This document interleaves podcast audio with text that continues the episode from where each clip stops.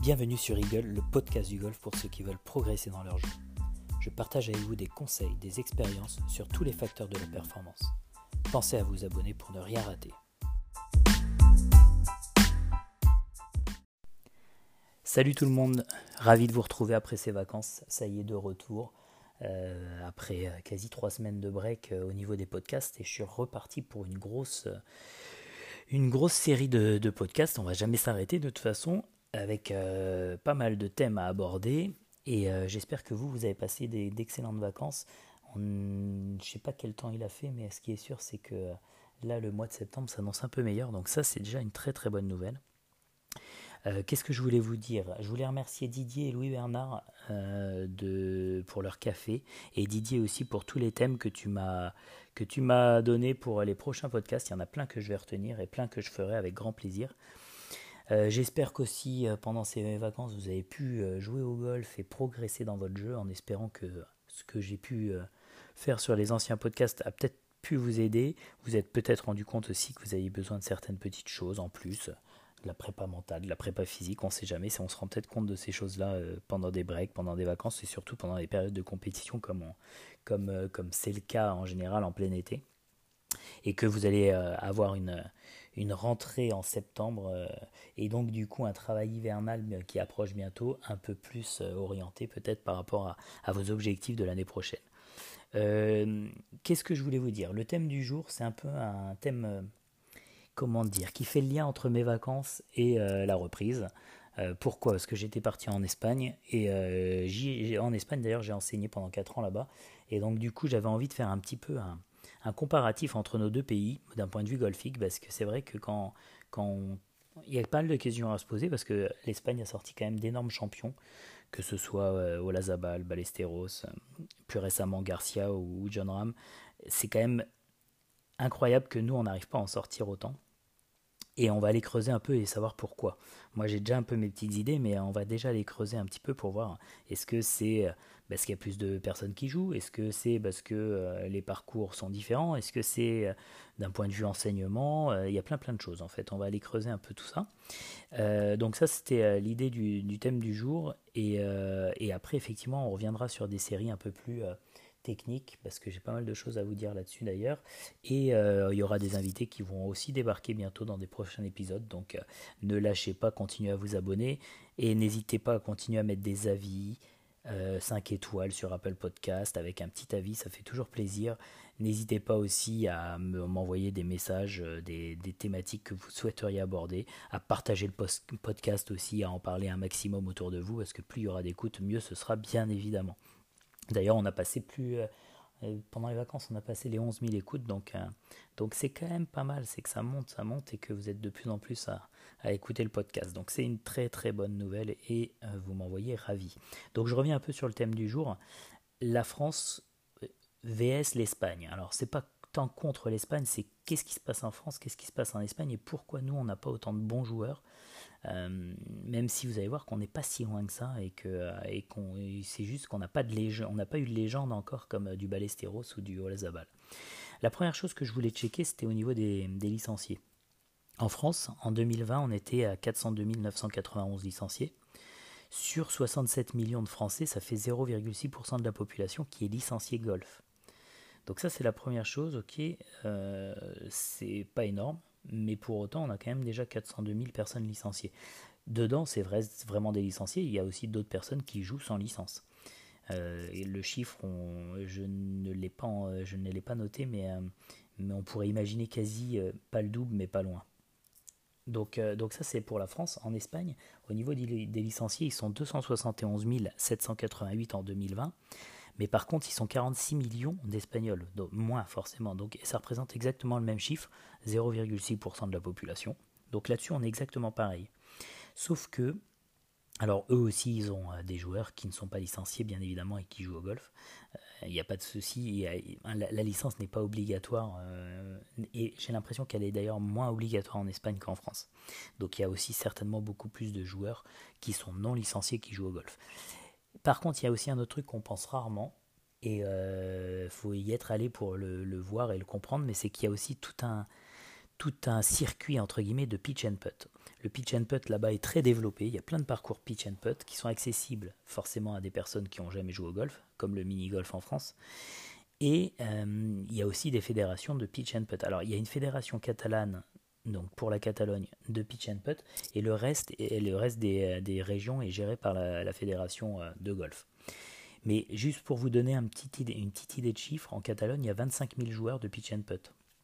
25 000 joueurs de pitch and putt répertoriés, c'est-à-dire pas les personnes qui viennent de temps en temps jouer. 25 000 joueurs, sachant qu'il y a 17 régions en Espagne, vous imaginez le nombre de joueurs en plus de golf. Le pitch and putt, ça reste du golf. Ok, c'est sur du, des petites distances, mais malgré tout, ça reste exactement du golf.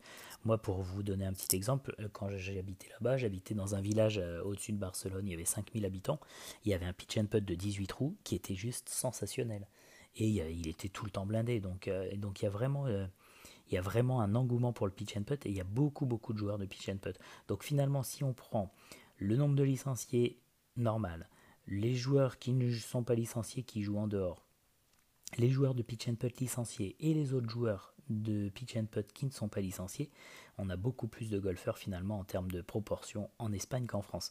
Donc déjà, il y, a, déjà un premier point sur le fait que forcément si en proportion il y a plus de golfeurs, c'est un sport qui est quand même beaucoup plus développé là-bas et que du coup par rapport à la masse, bah, ils peuvent sortir de plus en plus de, bons joueurs.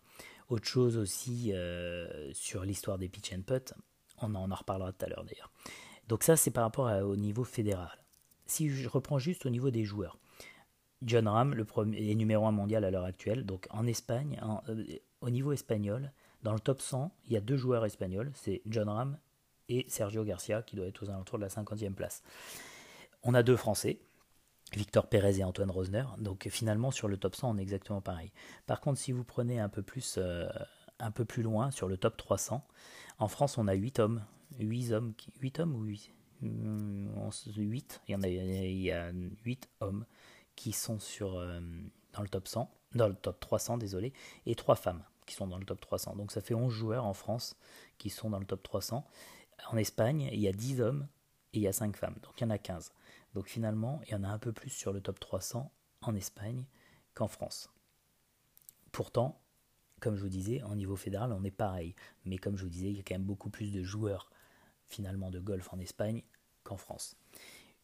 Si on regarde un petit peu au niveau des parcours, des parcours de golf, en France, on a 610 parcours de plus de 9 trous en 2020. En Espagne, il y en a 437 en 2020. Je parle bien de parcours de golf, je ne parle pas de pitch and putt. Donc le ratio est un peu pareil par rapport, euh, en termes de, proportion par rapport au nombre de joueurs et au nombre euh, d'habitants. Sauf qu'il y a effectivement beaucoup beaucoup de pitch and putt. J'avais eu du mal à trouver le chiffre, j'ai trouvé un chiffre qui était à une centaine de pitch and putt. Ça me paraît peu par rapport à ce que j'ai pu voir, parce qu'en Catalogne, il y en a franchement, il y en a dans tous les, dans tous les villages. Alors est-ce que c'est plus développé en, Catalogne que dans le reste du, pays? Peut-être. Mais ce qui est sûr, c'est qu'il y a une centaine de pitch and putt a priori répertoriés. Donc finalement, on arrive quasi au même nombre de parcours entre pitch and putt et parcours d'un pays à l'autre, alors qu'effectivement, il y a beaucoup moins de joueurs en Espagne sur le papier. Je pense qu'il y en a beaucoup plus. Ces parcours-là aussi, euh, forcément, en termes de qualité, il y a une grosse, grosse, grosse différence. Je me rappelle, moi, en Catalogne, euh, quand j'y étais, le pire parcours en Catalogne en termes de qualité valait largement quasi nos meilleurs parcours. C'est qu'il y a une concurrence tellement forte de parcours que déjà, il se, il se tire vers le haut. Et au-delà de ça, euh, forcément les conditions atmosphériques sont différentes et les utilisations de produits phytosanitaires, etc., c'est complètement différent. Les lois sont pas les mêmes, donc forcément les parcours sont d'une qualité différente. Moi, je me rappelle dans mon parcours, le parcours à Pals, l'été, pour être sûr que les fairways soient verts, on mettait de la peinture. Donc pour vous dire, en France, c'est pas quelque chose qu'on a le droit de faire et qu'on peut faire, mais, forcément, c'est des choses qui, euh, des choses différentes et la qualité est différente, l'arrosage est peut-être beaucoup moins limité, euh, donc forcément euh, la qualité de parcours est différente. Pourquoi je viens là-dessus? C'est juste que en France on a du mal à trouver des greens qui sont du niveau PGA Tour. C'est très dur de trouver des greens qui ont cette roule-là, qui ont cette qualité-là. Et en Espagne, par contre, il y en a partout. Donc les joueurs espagnols, ils sont habitués depuis tout petit à jouer sur des greens de championnat. Alors que les nôtres, on les habitue à jouer sur des greens qui sont pas du tout des greens de championnat et ils doivent se réadapter après, finalement, quand ils jouent, euh, quand ils commencent à, atteindre le haut niveau amateur, voire professionnel. Et donc ça, forcément, l'adaptation, bah, ça prend un tout petit peu de temps et ce temps-là, bah, il y en a qui ne l'ont pas à prendre, donc euh, du coup, euh, bah, c'est du temps que qu'on perd à faire autre chose et, du coup, forcément, les autres prennent un peu d'avance par rapport à ça, à mon avis. Euh, les zones d'entraînement sont, sont, aussi euh, incroyables en, Espagne. Et l'avantage aussi, c'est que quand je vous parle de qualité de parcours, c'est que toute l'année en Espagne, les parcours sont fabuleux. En France, l'été, ça passe. L'hiver, c'est hyper compliqué de trouver des, des, greens qui roulent et des parcours qui sont en super état. Donc pour les, les jeunes qui sont en formation, ils sont soit obligés de passer une partie de l'hiver à l'étranger, s'ils peuvent le faire, mais s'ils sont encore à l'école, bah, ils sont obligés de faire avec. Et c'est très compliqué. Donc du coup, ça, en termes d'entraînement et habitude, bah, il y a une grosse, grosse différence entre les deux. Je reviens juste un tout petit peu sur le côté enseignement. En France, on a 1512 enseignants, donc c'est quand même pas mal. Et en Espagne, il y en a que 648. 648 qui sont répertorié. C'est toujours pareil parce qu'en Espagne, moi, pour y avoir enseigné, t'es pas obligé d'avoir le diplôme pour enseigner. C'est-à-dire qu'il y a beaucoup de pros espagnols qui passent pro parce qu'ils désirent de passer pro en tant que joueur, et une fois qu'ils ont le statut pro, ils enseignent. Mais ils n'ont jamais fait le diplôme. Donc attention aux pros espagnols aussi. Je dis pas qu'ils n'ont pas de compétences, c'est juste qu'il y en a qui n'ont pas eu du tout de formation, que ce soit d'un point de vue pédagogique, d'un point de vue contenu, etc. Euh, donc, et, ces pros-là, je suis pas sûr qu'ils soient répertoriés dans les 648. Dans les 648, c'est vraiment ceux qui, cotisent à la PGA, entre guillemets, je pense. Et euh, je pense qu'il y en a qui ne cotisent pas à la PGA euh, et qui enseignent quand même. Parce qu'à mon avis, sachant qu'il y a 437 parcours, il y a quand même un peu plus de pros qui enseignent que, que juste 648. Parce qu'il n'y en a pas que un sur tous les parcours, il y en a un peu plus quand même.